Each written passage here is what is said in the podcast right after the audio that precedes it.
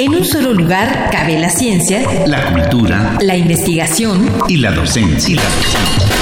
En un solo espacio radiofónico te enteras de lo más relevante de nuestra universidad, nuestra universidad.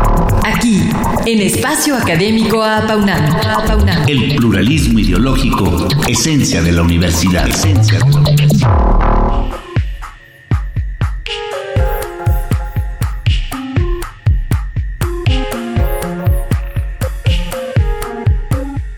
Es una práctica adictiva y nociva para la salud, con graves consecuencias que han motivado a la investigación y, por lo tanto, a hacernos muchas preguntas.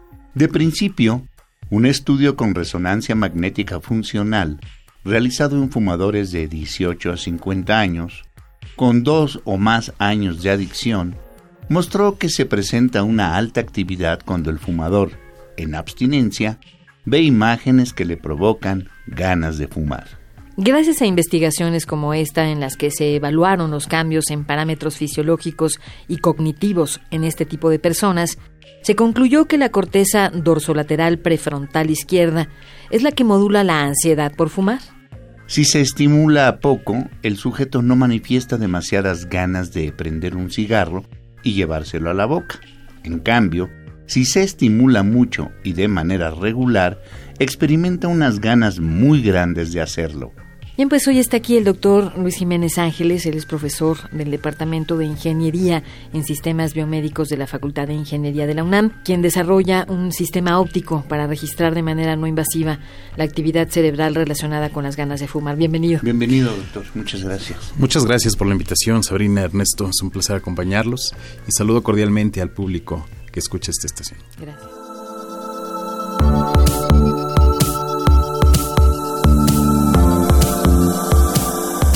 Nuestro invitado tiene los grados de ingeniero, maestro y doctor en ciencias, todos en ingeniería biomédica por la Universidad Autónoma Metropolitana. Del 2016 a la fecha, es profesor asociado C de tiempo completo en el Departamento de Ingeniería en Sistemas Biomédicos de la Facultad de Ingeniería en la UNAM y actualmente es miembro del Sistema Nacional de Investigadores Nivel 1. En su experiencia laboral ha sido ingeniero biomédico, director del Departamento de Ingeniería Biomédica del Tecnológico de Monterrey, Campus Ciudad de México, y profesor investigador adscrito al Centro Nacional de Investigación en Imagenología e Instrumentación Médica de la UAM Iztapalapa. Es autor de 10 artículos de investigación, ha dirigido 8 tesis de nivel licenciatura, 4 tesis de subespecialidad médica y 5 tesis de la maestría en Ingeniería Biomédica. Además, entre otros, es miembro activo de la Engineering World and Health y de la Sociedad Mexicana de Ingeniería Biomédica. Doctor, en su experiencia, ¿qué pasa en el cerebro cuando se detonan las ganas de fumar? Eh, es una pregunta muy interesante y realmente bastante compleja, pero trataré de resumirla y de explicarla lo más sencillo posible. La sustancia activa del tabaco, la que mayor preponderancia tiene hacia la adicción al tabaco es la nicotina.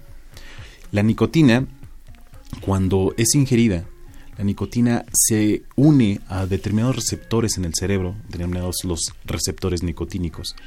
Y esta unión de la nicotina con esos receptores en el área, en, una determinada área cerebral, provoca la liberación de distintos neurotransmisores, tales como la dopamina, la serotonina, la norepinefrina. Y muchos de estos neurotransmisores, por ejemplo la dopamina, es, el principal neurotransmisor que está relacionado con los centros del placer en el cerebro. Activa los centros del placer. Y no nada más eso, también involucra o eh, crea una conducta del sujeto, del sujeto que consumió la nicotina, una conducta hacia consumir nuevamente aquello que le provocó placer. Por lo tanto, si un sujeto es fumador y está en un periodo de abstinencia y percibe la nicotina, ingiere nicotina, la conducta natural a desarrollar es la ingesta, la ingesta de la nicotina. Bien, ¿por qué el estudio de resonancia magnética no es viable para la salud comunitaria y qué está haciendo usted dentro de nuestra universidad para resolver este problema? La resonancia magnética es la modalidad de imagen óptima para poder estudiar y a nivel submilimétrico y muchos de los procesos, eh, procesos fisiológicos y la anatomía del cuerpo humano. Sin embargo, perdón, antes la, resonancia magnética, digamos, es el gold standard en la investigación científica. Tienen grandes avances en el desarrollo de métodos diagnósticos, métodos de tratamiento con estudios de resonancia magnética. Sin embargo, los equipos de resonancia magnética actualmente en México están alrededor de 3 a 5 millones de dólares. Poner un sistema de resonancia magnética. Al año, mantener un sistema de resonancia magnética es de 3 a 5 millones de pesos para mantener prendido un sistema de resonancia magnética. Entonces, eh, la complicación, los costos asociados en operarlo, los técnicos, mantener toda la infraestructura de resonancia magnética, un estudio actualmente de resonancia magnética funcional cuesta alrededor de entre 8 y 10 mil pesos. Entonces, los costos asociados en hacer, en hacer eh, diagnóstico clínico con resonancia magnética, pues no es no se puede extender a toda la población en general. De ahí que se propongan nuevas tecnologías alternativas y que midan, a lo mejor no con la precisión y con la exactitud que le hace la resonancia, pero sí de alguna forma objetiva, nuevas técnicas que puedan proporcionar la misma información. ¿Y en qué consiste esta investigación? Esta investigación esencialmente consiste en el desarrollo de un dispositivo que mide lo mismo que la resonancia magnética. ¿Qué mide la resonancia magnética? Los cambios en las concentraciones de oxígeno en la sangre. Un área cerebral que es activada incrementa su metabolismo y para poder incrementar su, o como resultado del incremento de su metabolismo consume oxígeno. Entonces, estos cambios de oxígeno a nivel de, nivel de oxigenación en la sangre se pueden medir con resonancia magnética, pero también con una tecnología alternativa que es con luz, con espectroscopía funcional por infrarrojo cercano. Es una luz infrarroja. La luz infrarroja esencialmente mide las concentraciones de hemoglobina y oxihemoglobina, oxígeno, que están relacionadas con un cambio metabólico originado por un estímulo. La idea de este dispositivo es poder caracterizar estos cambios cuando existe, cuando el sujeto, cuando el sujeto tiene un estímulo auditivo, visual u olfativo. Y bueno, supongo que es más barato este, este proceso, pero ¿en qué consiste su primer prototipo? el primer prototipo es un sistema básico para medir los cambios en las concentraciones de hemoglobina y oximoglobina utilizando luz. Una fuente de luz donde los, la, los, las luces eh, en el espectro rojo e infrarrojo. Y esencialmente este primer dispositivo, que es este primer prototipo en el que estamos trabajando, es acoplar todo el sistema optoelectrónico. Es decir, tener los LEDs en el espectro rojo e infrarrojo y los detectores de luz en, ese, en esos mismos rangos para poder detectar las concentraciones de hemoglobina y oxihemoglobina. Esto no es una tarea sencilla porque no nada más es ponerlo, sino es encontrar la electrónica necesaria para poder sujetar todos estos componentes en una región específica del cerebro, las regiones que activan que se activan cuando el sujeto manifiesta esta ansiedad por fumar. No nada más es el sistema optoelectrónico, también estamos trabajando en un sistema mecánico de sujeción, de tal forma que el sujeto no tenga que estar inmóvil. Una de las limitaciones de la resonancia magnética es que el sujeto tiene que estar en un, en un, en un gantry, en, en un equipo muy grande, prácticamente inmóvil mientras se adquieren las imágenes. Como un ataúd. Como un ataúd, exactamente.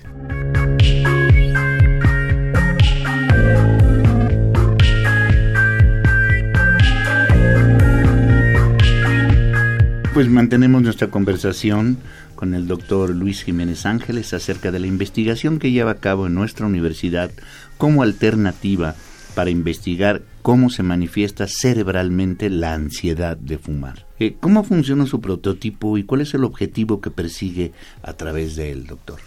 Esencialmente el prototipo se basa en incidir una, un haz de luz en el espectro rojo o infrarrojo y Parte de esa luz va a ser absorbida por, las moléculas en la sangre, parte va a pasar, va a ser transmitida, pero también mucha va a ser reflejada. Entonces vamos a tener un sensor que detecte la cantidad de luz reflejada y los cambios en la intensidad de luz reflejada son cambios en las concentraciones de oxígeno en sangre. Por lo tanto, cambios en las concentraciones de oxígeno en sangre indican el metabolismo. Es un parámetro entre luz y este oxígeno. Exactamente. Existe una relación eh, directa entre la cantidad de luz detectada y la cantidad de oxígeno en sangre. Esto nos permitirá medir qué tanto oxígeno hay y por lo tanto qué tanto metabolismo y, e inferir probabilísticamente qué tanta actividad cerebral tiene en determinada área. Eh, bueno, sin embargo, tenemos entendido que eh, aún pretende mejorar el diseño de este prototipo. Eh, ¿Qué le hace falta y cuáles serían los siguientes pasos a seguir? Estamos en un problema y de esos problemas de, ingeniería actualmente, donde tenemos que reducir el tamaño del dispositivo. Tenemos que hacer que el dispositivo sea lo suficientemente sensible para poder detectar esta luz reflejada. Pero los componentes electrónicos sean lo suficientemente pequeños como para que el sujeto lo tenga portátil en dos zonas específicas, la corteza dorsolateral prefrontal izquierda y la orbitofrontal media, que son las zonas que regulan la ansiedad por fumar. Tenemos que sujetarlo, pero además tenemos que tener transmisión de datos en un dispositivo que sea y que esté validado clínicamente para su uso. Esta validación de un dispositivo médico que pueda permitir medir esto es un reto interesante, porque tenemos que asociarnos con, los médicos, tenemos que tener contacto directo con todas las, las personas de propiedad intelectual, de derechos de autor. Y no nada más es detectar la señal, una vez detectada la señal, que digamos que es la parte relativamente más simple, tenemos que desarrollar una plataforma de procesamiento de la señal, de tal forma que podamos inferir con gran certeza si existen cambios significativos en las concentraciones de hemoglobina y oxihemoglobina. ¿Y en qué consiste la etapa de la validación, doctor Jiménez Ángeles? Gracias. Es, es, una pregunta realmente bien interesante porque esta etapa de validación, digamos que la conciben los ingenieros biomédicos como el principio del Valle de la Muerte. ¿no? Es una etapa donde nosotros pretendemos validar con 80 fumadores activos que estén en proceso de abstinencia, es decir, que tengan ganas de dejar de fumar. Someterlos a la resonancia magnética como el gold standard y al mismo eh, eh, paradigma de estimulación, me refiero a los mismos estímulos en nuestro, en nuestro sistema. Como ambos equipos miden las concentraciones y la actividad cerebral, deben de decir lo mismo o deben de estar muy correlacionados entre la actividad medida por resonancia y por nuestro dispositivo. Si ambas correlaciones son satisfactorias, son buenas y tenemos una N suficiente, pues 80, 80 sujetos, entonces nuestro sistema estará validado. ¿Qué problema tenemos? Que una resonancia cuesta 10 mil pesos. Entonces tendremos que gastar, conseguir, financiar 800 mil pesos al menos para la resonancia junto con las interpretaciones médicas, junto con los traslados de los sujetos, porque tiene que ser un, eh, tiene que ser un estudio relativamente breve. Bueno, doctor Luis Jiménez Ángeles, muchísimas gracias por habernos compartido parte de su investigación sobre el sistema óptico que está construyendo para medir la ansiedad por fumar. La próxima semana profundizaremos más acerca de ella. Hasta entonces. Muchas, gracias. Muchas gracias.